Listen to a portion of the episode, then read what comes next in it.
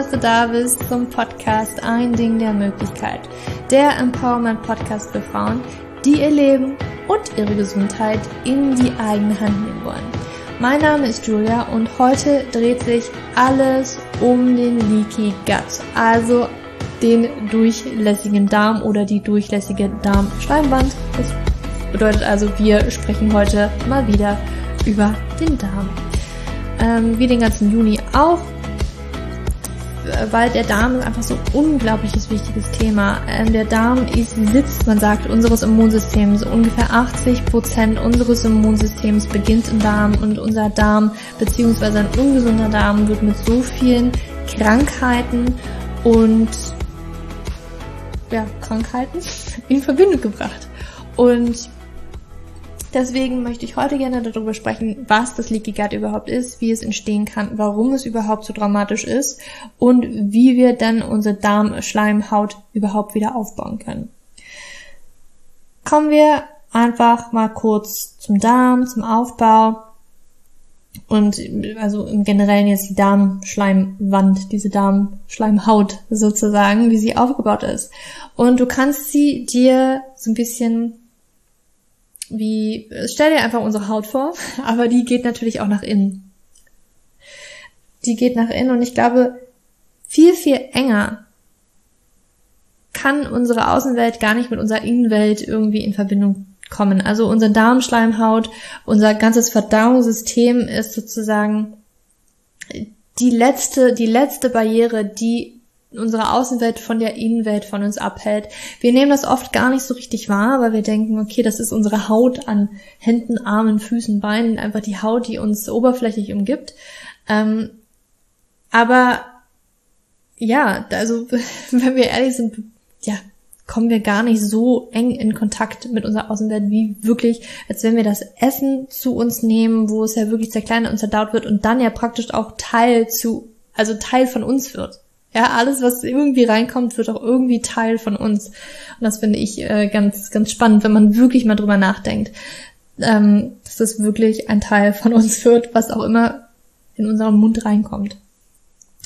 Ähm, und wenn du vergleichst unsere Haut, unsere oberflächliche Haut mit der Darmschleimhaut, ähm, gibt es einen wesentlichen Unterschied oder mehrere wesentliche Unterschiede. Zum Beispiel befindet sich oder ist unsere Haut, unsere oberflächliche Haut besteht aus fünf Zellschichten. Unsere Darmschleimhaut hat meiner Meinung nach oder meines Wissens nach nur eine Zellschicht.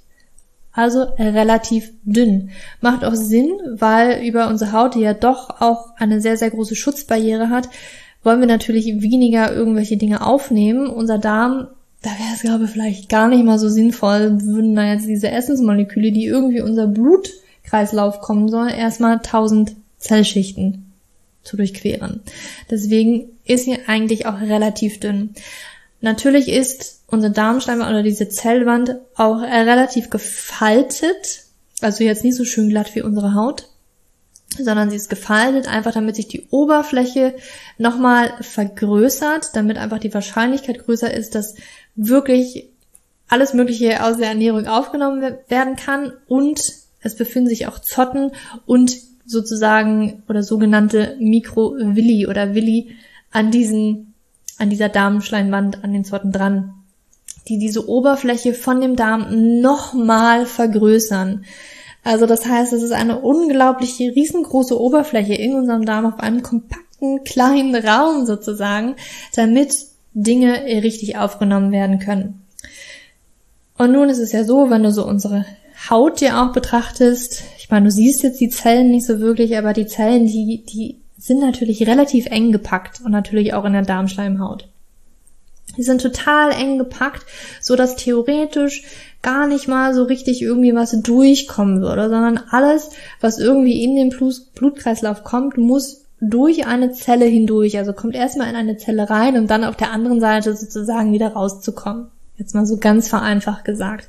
Das heißt also, jede einzelne Zelle klebt so richtig eng an der anderen Zelle dran und die sind total eng verbunden ähm, über sogenannte Tight Junctions. Also tight eng Junctions, ja, also enge Verbindungen, die dort entstehen.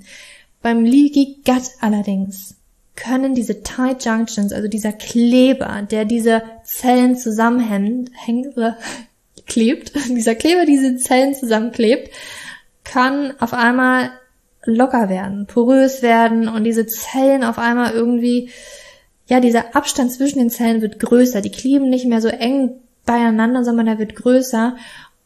Und das Problem jetzt, wenn da auf einmal so große Lücken zwischen den Zellen sind, dann ist nicht mehr der einzige Weg in den Blutkreislauf durch die Zelle hindurch, sondern auch zwischen, die, zwischen den Zellen sozusagen hindurch.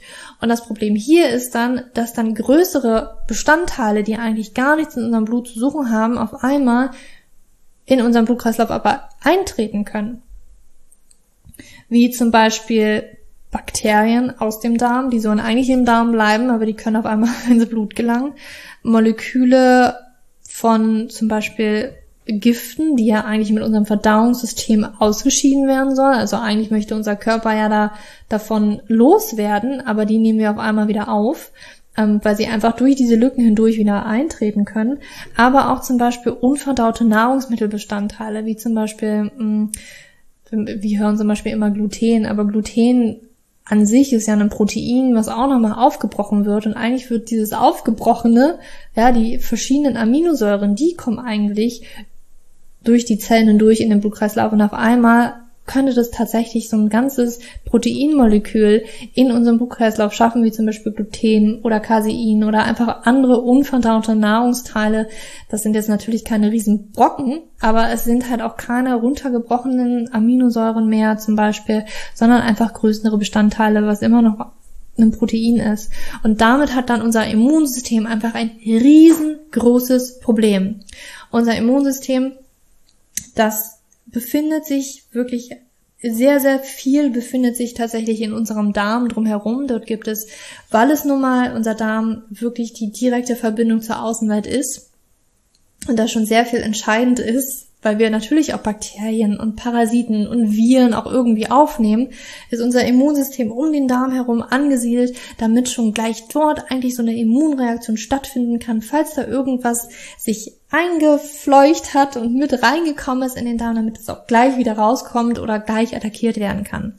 Das bedeutet also, dass schon so um den Darm herum sehr viele auch, ja, ich sag mal so, Lymphpakete auch sind, ähm, Immunzellen sind, die tatsächlich den dort auch schon gleich attackieren können, aber auch natürlich allgemein im Blutkreislauf, im, in, in so einem Blutbahn gibt es Immunzellen, die jetzt auf einmal feststellen, oh, also hier sind ja zum Beispiel Bakterien drin oder ich habe tatsächlich ähm, irgend so ein Protein, das kenne ich gar nicht. Was ist denn das?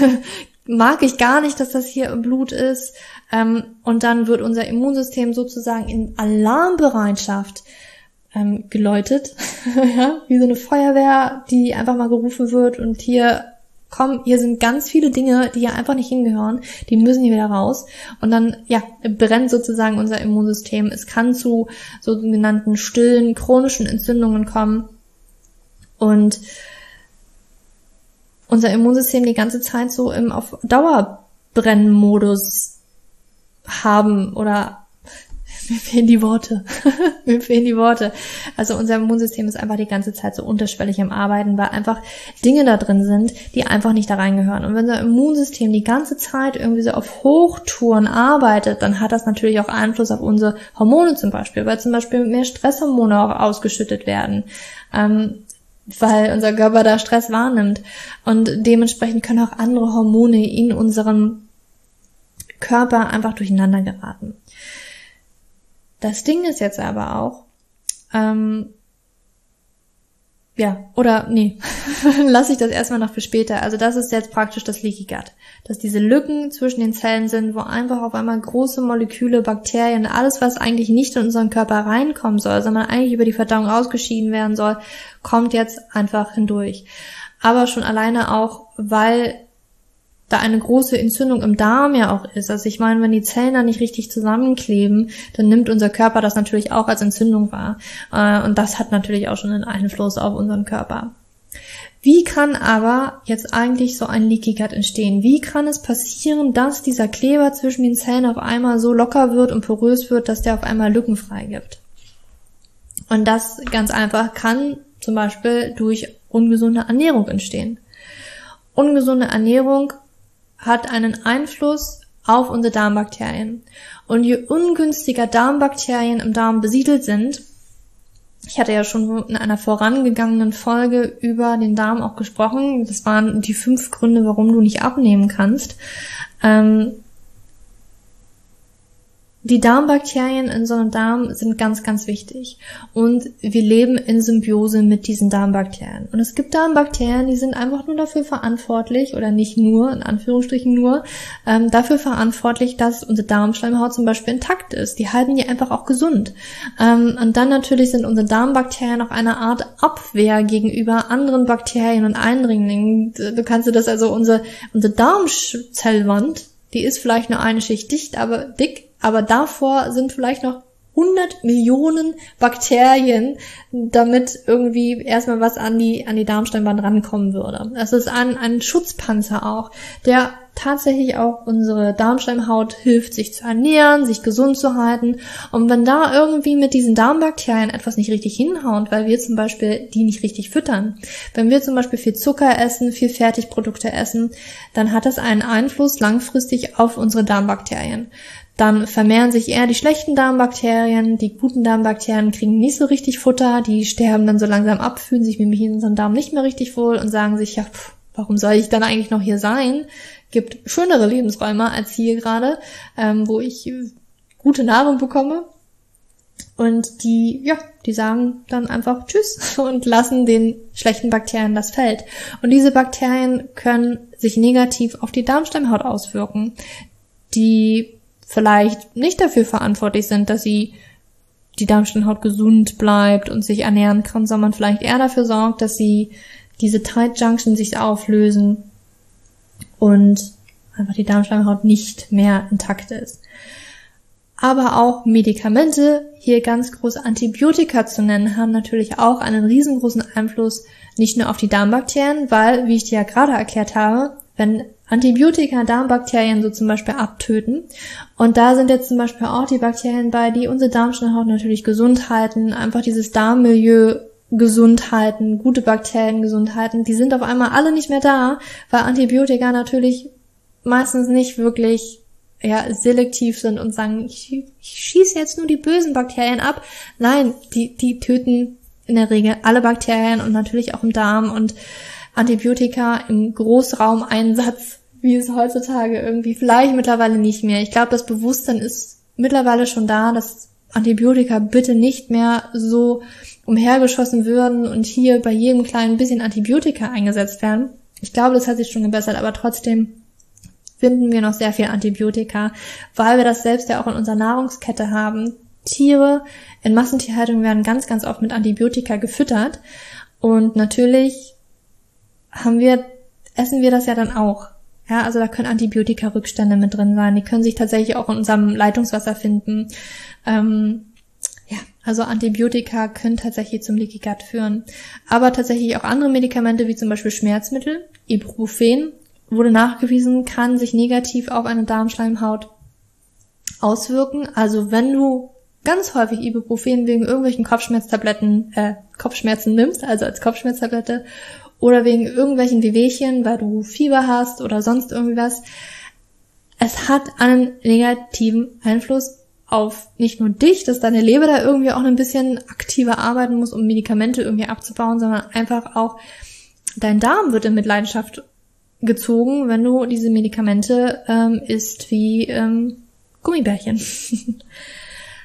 ähm, dann natürlich auch Nahrungsmittelunverträglichkeiten.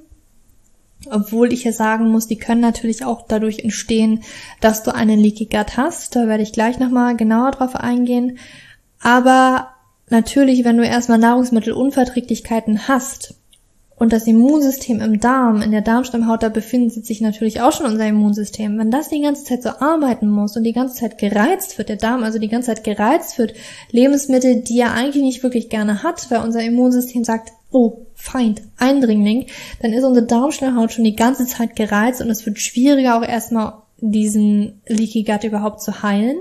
Und natürlich kann, wenn du irgendwie schon eine Nahrungsmittelallergie hast oder eine Unverträglichkeit, zum Beispiel Laktose, Unverträglichkeit, du aber irgendwie die ganze Zeit trotzdem weiter Milch trinkst, dann kann es auch ein Leaky Gut wahrscheinlicher machen.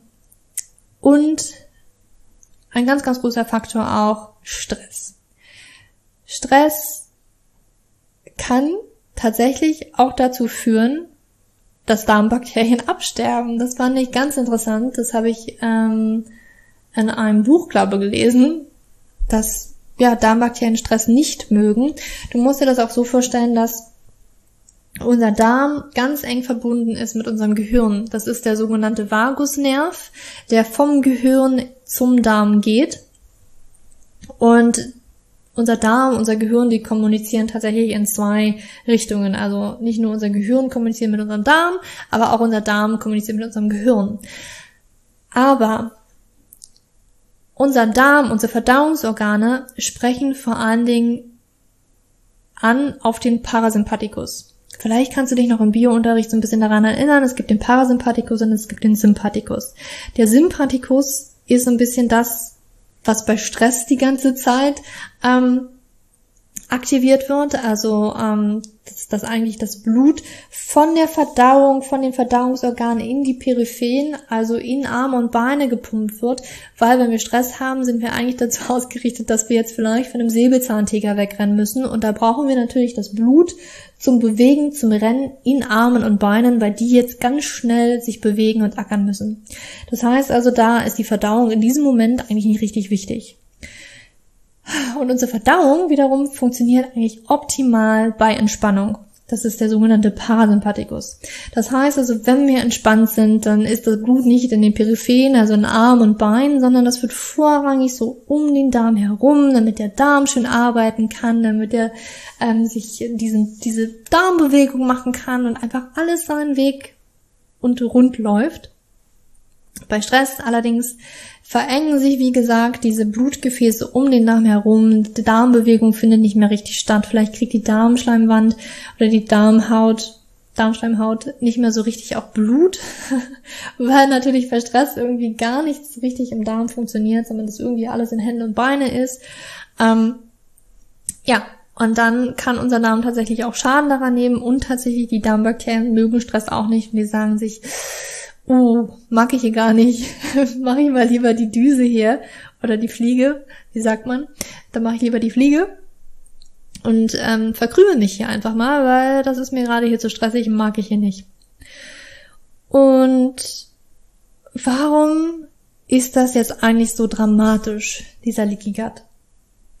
Ich habe es am Anfang schon angedeutet. Wenn diese Lücken zwischen den Zellen da sind und auf einmal so lauter Bakterien und Nahrungsmittelbestandteile, die da eigentlich in solchen großen, ja, als solche große Moleküle eigentlich nichts an unserem Blut zu tun haben, kommen aber gerade irgendwie da durch, dann ist unser, Immunsystem, unser Immunsystem ständig am Ackern, ständig am Rackern, ist total aktiv und es kann zu Nahrungsmittelunverträglichkeiten kommen.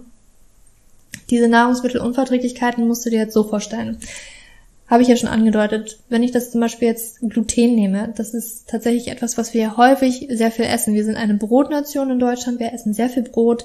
Ähm, das heißt also, wir nehmen natürlich auch sehr viel Gluten zu uns. Und es ist vielleicht auch nicht unbedingt ein Problem, äh, weil natürlich auch das runtergebrochen wird in kleinste Bestandteile, die unsere Zellen problemlos verarbeiten können, die unser Immunsystem in Ruhe lassen. Aber wenn jetzt zum Beispiel so ein ganzes Glutenmolekül da reinkommt, dann reagiert unser Immunsystem und sagt sich, pff, ja, mag ich gar nicht, erkennt das als Feind und unser Immunsystem ist auch so schlau, dass es sich merken kann. Also es formt Antikörper gegen ein bestimmtes Antigen. Das Antigen wäre hier das Gluten produziert also Antikörper, damit es beim nächsten Eintritt beim nächsten Mal sofort erkennt und sofort agieren kann, dass schon wieder dieser gleiche Eindringling da ist. Er weiß, was er jetzt machen muss, wie er es am besten bekämpfen muss. Also diese Antikörper sind sozusagen so ein bisschen so eine Erinnerungsleistung von unserem Immunsystem, damit es schneller reagieren kann. Und das kann natürlich auch mit diversen anderen Lebensmitteln passieren. Ganz groß zum Beispiel auch, weil das auch häufig gegessen wird bei uns, ähm, Casein in Milchprodukten. Das ist das Milchprotein ist auch ein großes Ding. Nüsse, Eier, das sind alles so, so Übeltäter, die schnell auch mal zu so Lebensmittelunverträglichkeiten führen können, ähm, wenn so ein Leaky Gut tatsächlich vorhanden ist. Ähm, das wiederum, wenn unser, unser Immunsystem die ganze Zeit da am Ackern ist, diese Antikörper tatsächlich geformt hat und wir natürlich nicht aufhören, das zu essen und immer wieder essen, dann ist unser Immunsystem auf Dauer chronisch irgendwie aktiviert. Das wiederum führt zu chronischen Entzündungen, diesen stillen Entzündungen. Und das wiederum wurde ganz, ganz oft auch mit Autoimmunkrankheiten in Verbindung gebracht, auch tatsächlich mit dem Reizdarm. Da spürt man es dann direkt im Darm. Aber man muss den Leaky Gut wirklich nicht unbedingt immer am Darm spüren, sondern ich habe zum Beispiel immer an der Haut gemerkt. Also ähm, besonders Nahrungsmittelunverträglichkeiten, so hat sich es bei mir dann auch geäußert, stille Entzündungen. Ähm, da hatte ich dann immer so schlechte Haut und ich wusste auch, das hängt irgendwie mit meinem Darm zusammen und habe dann festgestellt, okay, Gluten und Milchprodukte sind bei mir so ein Riesending, was meine Haut schlechter macht. Immer wenn ich das esse, reagiert mein Körper mit Pickeln leider. Und ja, deswegen also einfach diese Verbindung Darm-Immunsystem und dass es so in Verbindung steht mit diversen Autoimmunkrankheiten, mit entzündlichen Krankheiten, ähm, mit, mit auch Darmproblemen, Reizdarm, muss aber wie gesagt nicht immer sein, ist so ein Leaky Gut einfach so dramatisch, weil so viele Krankheiten, so viele Wehwehchen, die wir heutzutage haben, können eigentlich auf einen ungesunden Darm zurückgeführt werden. Und das finde ich echt der Wahnsinn. Und das wurde eine lange Zeit halt eigentlich nicht gesehen, aber es kommt immer mehr zum Vorschein. Und es ist einfach wichtig. Ich möchte dir auch gleich mal eine Buchempfehlung, wo du das vielleicht ein bisschen genauer und ausführlicher auch nachlesen kannst. Ähm, das ist das Buch Das hilft bei Leaky Gut von ähm, drei Doktoren und Professoren geschrieben, und zwar ja Professor Dr. Novak, Professor Dr. Dr. Muss und Pro Dr. Okay, kann ich nicht aussprechen. Büs Kovacs. Irgendwie so. Und das ist ein ganz tolles Buch, da kannst du auch wirklich nochmal, da gibt's so Fallbeispiele auch, ähm, inwiefern es zu bestimmten Dingen führen kann, also Müdigkeit zum Beispiel, Leistungsabfall, Konzentrationsschwäche, so ein vernebeltes Gehirn, sagt man auch oft, ne, so ein ähm, foggy, foggy brain, brain fog, foggy brain, brain fog im Englischen. Mm.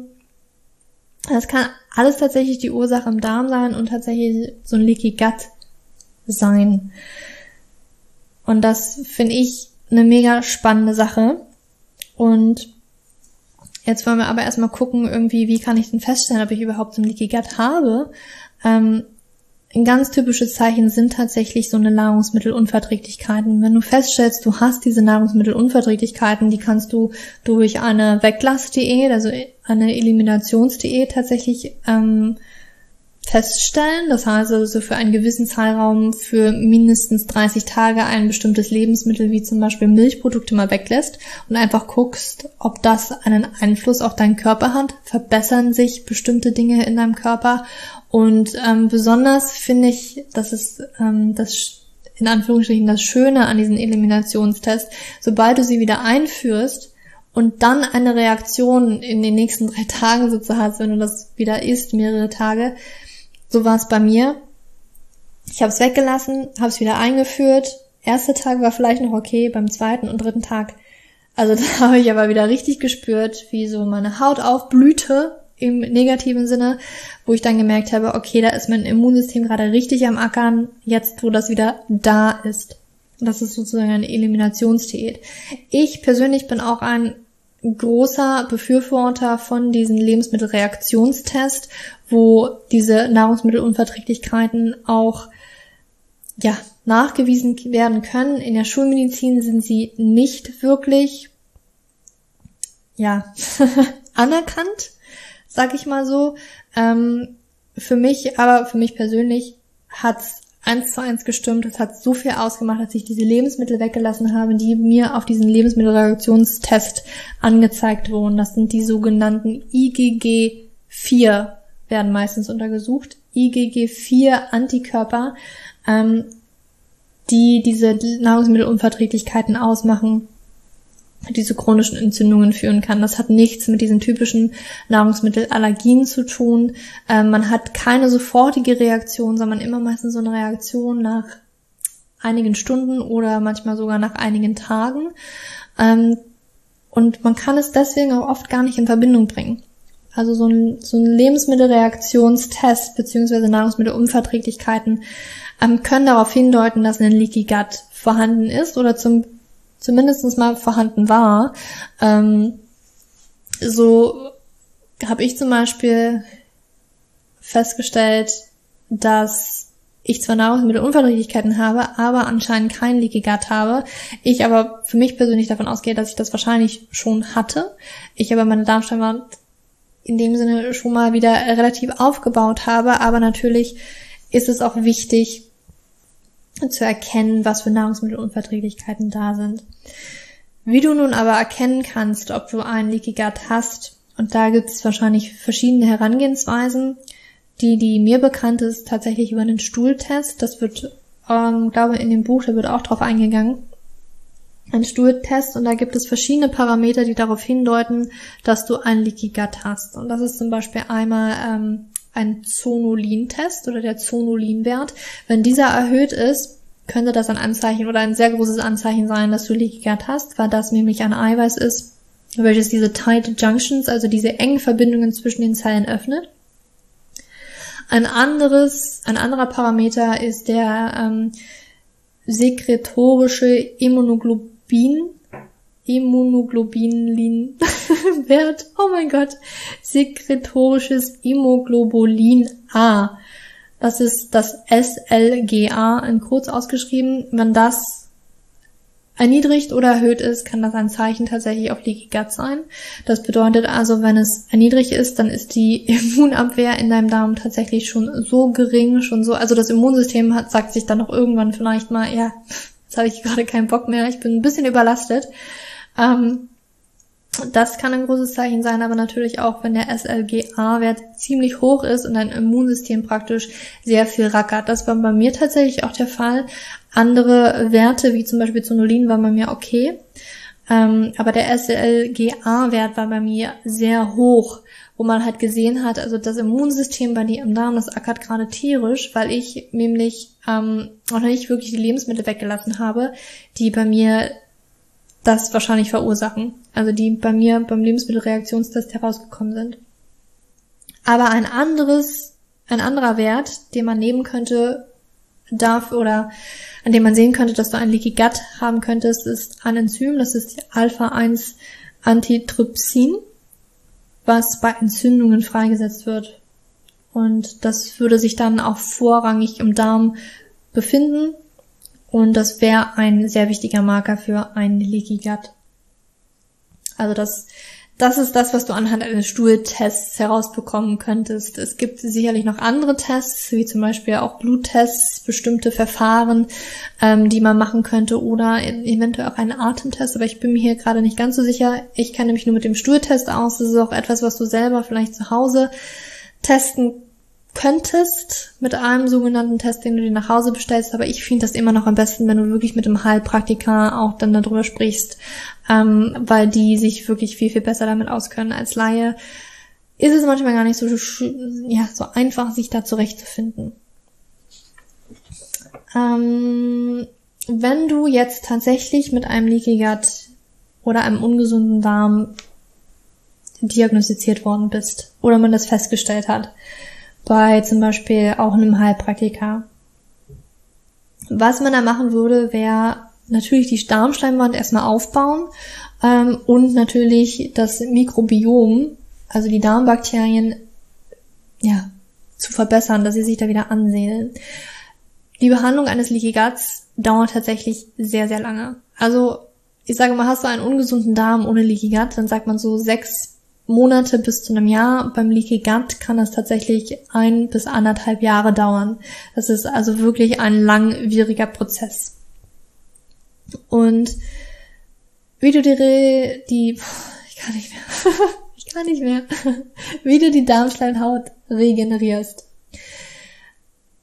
Ich finde es ganz, ganz wichtig, dass du hier schon mal wirklich festgestellt hast, was sind denn Lebensmittel, die du nicht verträgst. Weil wenn du Lebensmittel isst, die du nicht verträgst. Weil die können durch ein Leaky Gut entstanden sein, können aber eventuell auch schon vorher da gewesen sein. Wenn du die die ganze Zeit isst, dann arbeitet dein Immunsystem, dann ist deine Darmschleimhaut immer wieder aufs Neue gereizt und es wird wahrscheinlich nicht sehr wahrscheinlich sein, dass du diesen Leaky Gut heilen kannst, dass du deine Darmschleimband heilen kannst, weil der ja immer wieder aufs Neue gereizt wird. Also ist es wirklich ganz, ganz wichtig, dass du zumindestens für eine Zeit, bis der Darm mal repariert worden ist und bis dein Immunsystem, ja, es ist schlau, es kann sich diese Dinge merken, aber mit einer gewissen Regenerationszeit, also wenn du Lebensmittel für eine gewisse Zeit nicht isst, also ich spreche hier von einer relativ, ist ja immer relativ langen Zeit von mindestens sechs Monaten, kann es auch sein, dass dein Immunsystem das wieder vergisst und du diese Lebensmittel auch irgendwann mal wieder verträgst. Also so eine Lebensmittelunverträglichkeit ist teilweise nicht für immer. Ähm, aber das finde ich sehr, sehr wichtig, dass es, dass man das weglässt für den Aufbau einer Darmschleimhaut. Weil ansonsten, wie gesagt, es immer wieder gereizt wird. Und dann gibt das, gibt es bestimmte Nährstoffe, auch Vitalstoffe, die der Darmschleimhaut helfen können, sich zu regenerieren. Und ganz, ganz oben zu nennen, das habe ich nämlich auch eine Zeit lang genommen, ist Glutamin, L-Glutamin. Das hilft den Darm, sich zu regenerieren, ist ganz, ganz wichtig für den Darmaufbau. Ähm, Zink ist ein Vitalstoff, der auch ganz, ganz wichtig ist. Er ist entzündungshemmend. Er hilft bei, bei Wundheilung, also warum nicht auch im Darm. Ähm, und ist ein ganz, ganz wichtiges ein ganz, ganz wichtiger Vitalstoff, um den Darm auch dazu unterstützen. Ein weiterer äh, Stoff, ein weiterer Stoff, der dir helfen kann, den Darm wieder auf Vordermann zu bringen, die Darmschleimhaut aufzubauen, ist Lecithin. Das packe ich dir, wie du die Wörter schreibst und so weiter, packe ich dir auch in die Show Notes, damit du da jetzt nicht einfach auf mein gesprochenes Wort vertrauen musst. Aber das sind drei sehr, sehr wichtige Nährstoffe, die deinen Darm unterstützen können, sich dabei wieder aufzubauen. Aber natürlich vorrangig ist es wichtig, auch mal die Lebensmittel wegzulassen, auch Zucker natürlich wegzulassen. Natürlich spielt es ja eine Rolle, sich auch mal gesund zu ernähren. Ja, also das ist schon mal ganz, ganz wichtig, gesund zu ernähren und mal vielleicht Fertigprodukte und Zucker wegzulassen, damit der Darm da ein bisschen Pause hat. Ähm, und natürlich die Lebensmittel, die du nicht verträgst dann sind diese drei Nährstoffe L-Glutamin, Zink und Lecithin sehr, sehr positiv für deine Darmschleimhaut. Was du des Weiteren noch machen kannst, ähm, ist natürlich das Mikrobiom zu füttern, die guten Bakterien zu füttern, gute Bakterien eventuell sich wieder ansiedeln zu lassen. Ich persönlich, ja, da ist man sich ja meistens nicht so einig. Probiotika nennen sich ja diese Bakterien, die man sozusagen in Tablettenform, in Pulverform ähm, nehmen kann. Ach, da scheiden sich ja die Geister. Ich persönlich nehme ein flüssiges. Ich habe auch diverse ausprobiert, habe nie so richtig was festgestellt, beziehungsweise musste da auch immer aufpassen, weil ähm, ich teilweise so dachte, okay, jetzt wird's schlimmer. Ähm, was so ein bisschen auch mit, mit Histamin zusammenhängen kann. Wenn du da ein Problem hast, dann ähm, sind nicht besonders alle Bakterien und alle Präparate für dich geeignet. Und ich persönlich benutze ein Flüssigpräparat, wo aktive Bakterien drinne sind, mm, weil, und da glaube lag immer der größte Kritikpunkt, Darmbakterien, also diese Bakterien, dieses Probiotikum, was du da nimmst, muss erstmal durch deine Magensäure durch. Und die Magensäure ist so konzipiert, dass sie natürlich hier schon Eindringlinge abtötet, weil das so sauer ist, ähm, dass Bakterien eigentlich da nie so wirklich eine Chance haben. Und nun ist es so, dass man sagt, dass vor allen Dingen in Tablettenform sind diese Bakterien meistens nicht wirklich aktiv. Und die haben wahrscheinlich eine geringere Chance, wirklich durch diese Magensäure hindurchzukommen. Was du machen kannst, was ich mal als allgemeinen Tipp gehört habe, ist, dass du diese vorher vielleicht in Wasser gibst.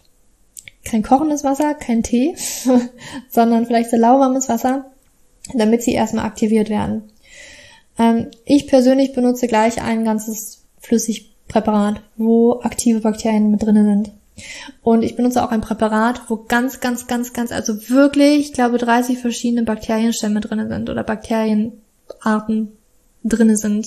Also da muss man schon wirklich spezifisch, glaube ich, mit einem Heilpraktiker auch arbeiten, falls es wirklich ein spezielles Bakterium gibt, was du brauchst. Ich setze eher auf die Vielfalt, weil das eh in Verbindung gebracht würde mit, mit einem gesunden Darm, Bakterienvielfalt zu essen. Du kannst das natürlich auch, das ist allerdings, wenn du mit Histaminproblemen hast, nicht wirklich die Nummer eins Lösung, ähm, mit mit natürlichem Probiotikum arbeiten, wie zum Beispiel ähm, selbst fermentiertem Sauerkraut. Alles Fermentierte hat Bakterien. Da wäre zum Beispiel auch Kombucha zu nennen, Kimchi und wie ich schon gerade schon sagte, Sauerkraut, sehr, sehr deutsch. Ähm, das sind so natürlich fermentierte Dinge, wo natürlich Bakterien auch mit dran sind, weil bei der Fermentation Bakterien eine große Rolle spielen. Aber ich spreche aus Erfahrung, wenn du Histaminprobleme hast, dann ist das keine schöne Erfahrung, sondern ähm, dann muss da irgendwie was anderes her. Ähm, das sind so, das sind, werden die natürlichen Dinge, ja, das die Alternative zum Probiotikum. Ähm, und ich muss auch sagen, ein gutes Probiotikum meiner Meinung nach Außer du machst es natürlich, kostet auch ein bisschen Geld. Ähm, deswegen also die Billigdinger mit inaktiven Bakterien weiß ich nicht, ob die wirklich so, so hilfreich sind. Du kannst mir gerne deine Erfahrungen dazu mal schreiben. Würde mich wahnsinnig interessieren. Ich habe damit keine so positiven Erfahrungen gemacht. Ich mache ähm, sehr, ich mache positive Erfahrungen mit meinem Flüssigbakterien sozusagen, die aktiv sind. Aber natürlich bringen dir die ganzen Bakterien nichts, wenn du sie nicht richtig fütterst die richtige Ernährung ist das Wichtigste, was du machen kannst. Und hier sagt man auch, deswegen dauert es eine lange Zeit, weil natürlich alles, was du isst, hat einen direkten Einfluss auf die Darmbakterienzusammensetzung in deinem Darm. Allerdings, langfristig gesehen, musst du immer langfristig denken, weil die ganze Komposition deiner Darmbakterien ja, sie wird beeinflusst von dem, was du heute isst, aber auch nicht so dramatisch, dass sich jetzt auf einmal grundlegend die Disposition oder die Komposition deines Darminhalts, deine Darmbakterien sozusagen ändern, sondern es ist eine langfristige Angelegenheit. Es passt sich über lange Sicht an deine Ernährung an. Deswegen ist es so wirklich ratsam, auf eine lange Sicht die Ernährung gesund, stabil und vollwertig zu halten. Und hier möchte ich auch nochmal die Präbiotika anführen, was die sogenannte Darmbakteriennahrung ist. Das die Präbiotika, Präbiotika sind ganz, ganz wichtig. Und das sind die sogenannten Ballaststoffe. Darmbakterien lieben Ballaststoffe. Allerdings glaube ich, dass wir vorrangig von, von meistens unlöslichen Ballaststoffen sprechen. Und ja, die sind extrem wichtig für die Verdauung. Aber diese unlöslichen Ballaststoffe machen vor allen Dingen vorrangig die sind unverdaulich. Die sind auch gut für die Verdauung, weil sie füllen den Darm. Also sie, sie, damit verbessert sich dein Stuhlgang in der Regel, weil sie sozusagen den, den, den Stuhl irgendwie auch hergeben. Also meistens, wenn du auf Toilette gehst, ist es tatsächlich so die Ballaststoffe, die du ausscheidest und tatsächlich ganz, ganz viele Bakterien, die deinen Stuhl ausmachen. Ähm, was ich hier nochmal anführen möchte, sind die löslichen Ballaststoffe.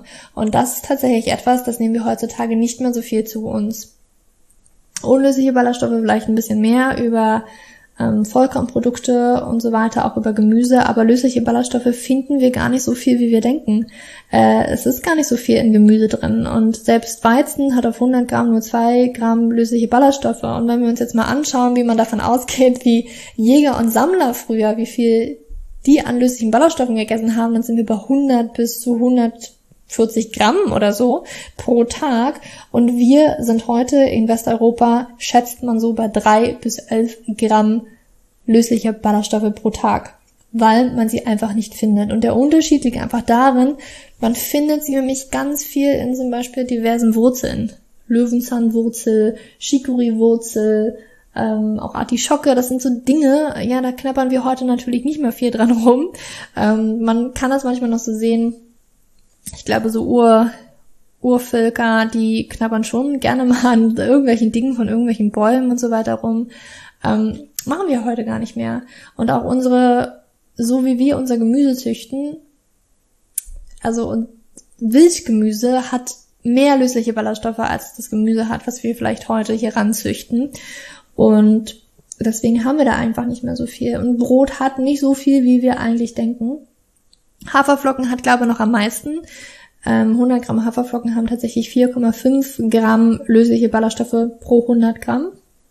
Habe ich jetzt vielleicht doppelt gemoppelt gesagt, aber 100 Gramm Haferflocken, 4,5 Gramm lösliche Ballaststoffe. Kidneybohnen, also wirklich Hülsenfrüchte ist das Beste, was du machen kannst. Möchtest du deinem Präbiotika, deine löslichen Ballaststoffe erhöhen, weil zum Beispiel 100 Gramm Kidneybohnen haben schon 5,1 Gramm lösliche Ballaststoffe.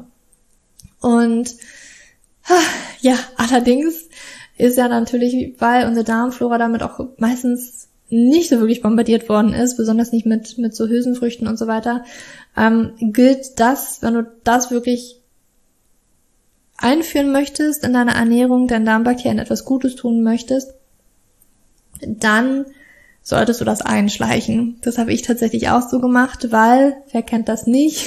Hülsenfrüchte, ja, davon kriege ich immer Blähungen. Es ist voll die Gasbildung, die da stattfindet. Das ist tatsächlich, weil unser unser Darm, unsere Darmbakterien dafür gar nicht ausgelegt sind. Die sind einfach nicht da, weil wir das wahrscheinlich, also ich habe das früher, das war in meiner Familie nicht gang und gäbe, das ist in meiner Umgebung einfach nicht gang und gäbe, dass man viele Hülsenfrüchte isst. Ähm, das kommt jetzt natürlich viel durch die vegane Ernährung ähm, immer mehr ich musste das einschleichen. Also ich habe dann sozusagen einen Curry gekocht, ich habe immer noch Hähnchen mit reingemacht, aber ich habe schon mal so ein bisschen ähm, Kichererbsen mit reingemacht. Und natürlich kannst du die auch verdaulicher machen, indem du sie richtig zubereitest. Also was ich mache, ist tatsächlich die große Packung zu kaufen, die einzuweichen über einen längeren Zeitraum und dann auch zu kochen. Damit kannst du sie schon mal sehr, sehr, sehr viel verträglicher machen für den, für den Darm auch tatsächlich. Ähm, und dann, wie gesagt, einschleichen. Also nicht sofort so eine ganze Schale Hülsenfrüchte essen, sondern vielleicht erstmal, ja, einen kleinen Esslöffel ähm, und das langsam einschleichen. Ganz, ganz einfach, wie du das auch machen kannst, um deine löslichen Ballaststoffe zu erhöhen, ist zum Beispiel ein bisschen Flohsamenschalen zu essen, weil da ist zum Beispiel Inulin drin. Inulin ist ein löslicher Ballaststoff. Aber auch hier gilt, das würde ich einschleichen. Das würde ich auf jeden Fall einschleichen, weil auch hier dasselbe Problem tatsächlich ist, dass wenn du zu viel davon isst, das zu Gasbildung führen kann. Ähm, es gibt natürlich noch andere lösliche Ballaststoffe, wie zum Beispiel Akazienfaser. Weiß gar nicht, ob man sich das so gut kaufen kann, glaube ja. Ich habe zumindest ein Produkt, ähm, wo verschiedene lösliche Ballaststoffe drinne sind, was ich verwende, für mich persönlich. Ähm, was ich auch, kann man mit Backen, das merkt man gar nicht, kann man den Tee machen. Ähm, das löst sich einfach so auf, das nehme ich. Das mag ich ganz gerne. Aber die günstige Variante sind natürlich Flohsamenschalen. Aber ich würde da mit einem Teelöffel anfangen, vielleicht in einem Smoothie oder in einem Porridge. Ansonsten, ja, kann es wie gesagt zu kleinen Verdauungsbeschwerden führen. Und natürlich, wenn du damit anfängst, anfängst, mehr Präbiotika zu dir zu nehmen, mehr zu essen, dann würde ich auch gleichzeitig meinen Wasserkonsum, meinen Flüssigkeitskonsum in die Höhe treiben, weil ansonsten kann es auch schnell zu Verstopfungen kommen. Da ist es ganz, ganz wichtig, dass du auch viel trinkst. Oh, jetzt habe ich gerade so viel geredet, dass ich jetzt schon Kopfschmerzen habe. Ich muss gleich mal was trinken. Und ja, das war heute zum Leaky Gut. Ich hoffe, ich konnte dir damit wirklich ein bisschen weiterhelfen. Das ist ein bisschen meine Herangehensweise, wie ich denke mittlerweile, dass es gut ist, den Darm da wieder aufzubauen. Ähm, da waren auch viele allgemeine Tipps drin, wenn du selbst wenn du nicht den Leaky Gut hast. Das hat natürlich jetzt nicht sofort jeder. Ja. Ähm, diese Präbiotika, Probiotika, das ist schon sehr, sehr wichtig, um den Darm wirklich gesund zu halten, flott zu halten. Und dass der gesund ist, ist einfach so enorm wichtig. Und ja, ich hoffe, du konntest ganz viel davon mitnehmen, was das Leaky Gut ist, wie du das vielleicht auch messen kannst, wie du das rausbekommen kannst. Ich finde am besten wirklich einen Lebensmittelreaktionstest und eventuell einen Stuhltest, ähm, um wirklich rauszufinden, was da eigentlich bei dir los ist und was du auch dagegen tun kannst, wie du deine Darmsteinwand aufbauen könntest, welche Dinge da gut sind. Und ja, lass mich gerne wissen, ob dir diese Folge ein bisschen geholfen hat, ob du Fragen hast, ob du Anregungen hast, schreib mir gerne unter den heutigen Instagram-Post, was du aus dieser Podcast-Folge mitgenommen hast oder ob du, wie gesagt, noch Fragen hast. Falls du auch Kritik oder Anregungen hast, schreib mir gerne eine E-Mail. Ähm, die packe ich dir in die Show Notes, die E-Mail-Adresse. Und ja, falls dir dieser Podcast gefallen hat, würde ich mich wahnsinnig freuen über deine 5-Sterne-Bewertung bei iTunes. Das, ja, das würde mein Herz aufblühen lassen. Ich freue mich immer, das zu lesen. Und dann, ja, das macht natürlich auch meine Welt ein bisschen schöner und wenn du mir die Liebe da lässt. Und ja, ich hoffe, ich konnte dir damit auch ganz viel geben heute. Und ja, falls du in Zukunft nichts verpassen möchtest, abonniere auch gerne den Podcast auf allen möglichen Podcast-Apps. Geht das ja? Apple Podcast, Google Podcast, auf Spotify. Und ich schicke dir für heute ganz, ganz, ganz viel Sonne und fühle dich umarmt. Deine Julia.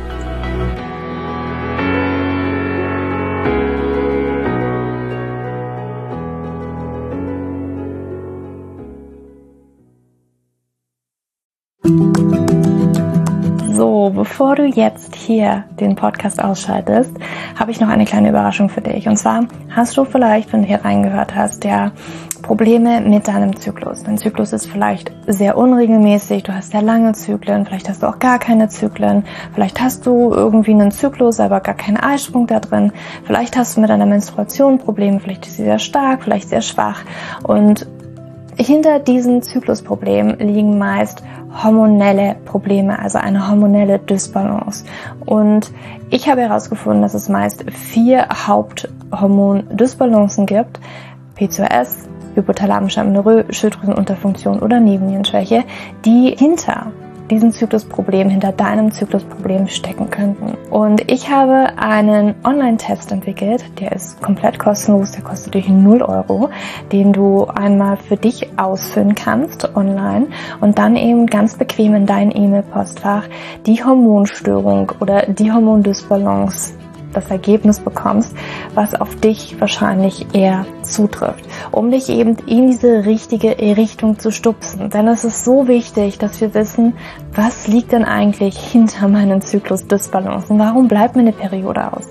Die Ursachen können so unterschiedlich sein, aber je nachdem, was wirklich die Ursache ist, dürfen wir auch immer ein bisschen anders daran gehen. Ja, das heißt, wenn ich PCOS habe, dann äh, bringt mir nicht so viel, wenn ich hypothalamische Amenorrhoe Dinge tue, ja, oder wenn ich eine hypothalamische Amenorrhoe Dinge tue, können die Dinge, die ich bei P2S immer lese, die ich machen sollte, einfach meine Zyklusstörung, ja, oder den Zyklus einfach noch mehr in diesen nicht funktionalen Bereich drücken, ja, weil das einfach nicht die richtige Herangehensweise ist. Und deswegen habe ich diesen Zyklustest entwickelt, damit du für dich wirklich mal in die richtige Richtung gestupst wirst und da wirklich nochmal intensiver reingehen kannst und dass du endlich mal ähm, ein besseres Gefühl dafür hast, worum geht's ja eigentlich bei mir. Ja, warum, worum geht's ja eigentlich? Warum ist mein Zyklus vielleicht nicht gerade so rund? Und ja, das findest du auf meiner Website juliaschulz.net slash Zyklus-Test oder du gehst einfach auf die Startseite meiner Website, ähm, da einfach auf den Hormontest klicken. Und wie gesagt, der kostet dich wirklich 0 Euro. Du kriegst das Ergebnis ganz easy peasy in deinem Mailpostfach. Und das ist einfach ein gratis Angebot von mir für dich, damit du einfach ein bisschen besser in die richtige Richtung gelenkt werden kannst, weil ich weiß ganz persönlich, wie es ist, wenn man alles Mögliche versucht, aber eben nicht die richtigen Dinge. Und man einfach nirgendwo ankommt und landet und der Zyklus einfach nicht besser wird, sondern irgendwie gefühlt immer nur schlimmer. Deswegen schau da rein, juliaschulz.net slash Zyklus-Test und ähm, ich schreibe es dir auch nochmal in die Show Notes und ich freue mich, wenn du da einmal vorbeischaust und für dich diesen Test ja, einfach mal machst und für dich ein bisschen mehr in die richtige Richtung gestützt wirst.